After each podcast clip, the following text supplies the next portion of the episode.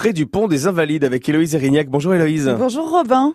Il fait bon hein, se balader sur les berges de la Seine pour prendre l'air, le soleil, pique-niquer, boire un, un, verre et de plus en plus se cultiver d'ailleurs parce que les, les, équipements culturels qui jalonnent les berges de la Seine se multiplient. Je pense à la Cité de la Mode euh, qui est près de la gare d'Austerlitz ouais. ou à la scène musicale. Et nous devrions sous peu découvrir au port du Gros Caillou un musée flottant. Un musée flottant sur un bateau donc. Une grande barge, un, un, bâtiment flottant.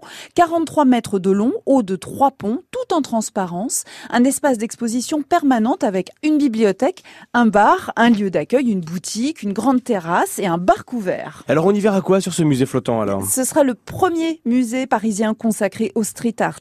Au premier étage, une exposition permanente sur l'histoire du street art avec des grands noms comme Keith Haring ou Banksy. Et au sous-sol, 300 mètres carrés destinés à accueillir trois expos par an. Il y aura aussi des pop-up ateliers pour des artistes en résidence, un programme de conférences et d'ateliers initiatiques. L'idée, c'est de comprendre, d'observer, de vivre l'expérience de l'art urbain.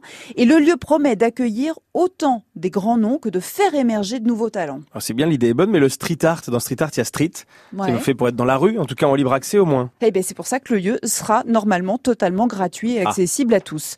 Il a été pensé par un comité artistique où on trouve des artistes et des spécialistes des Beaux-Arts. Et on y croise aussi Sylvie Girardet, la fondatrice du musée en herbe. Alors, je ne sais pas si vous connaissez ce musée, Robin. Oui, c'est le musée pour les enfants pas loin du Louvre. Voilà, rue de l'Arbre Sec, où on trouve toujours des expos qui sont courtes, ludiques, avec des animations pour les enfants. Et c'est très très bien. Si Fluctuart, c'est son nom, le nom du musée flottant dédié au street art est aussi réussi que le musée en herbe dans son approche de l'art, c'est très très prometteur. Bon alors maintenant que vous nous avez donné envie, c'est c'est où, c'est quand l'ouverture de ce musée flottant Fluctuart? Normalement au mois de juin si tout va bien, mais on vous tiendra au courant sur France Bleu Paris. Comptez sur nous.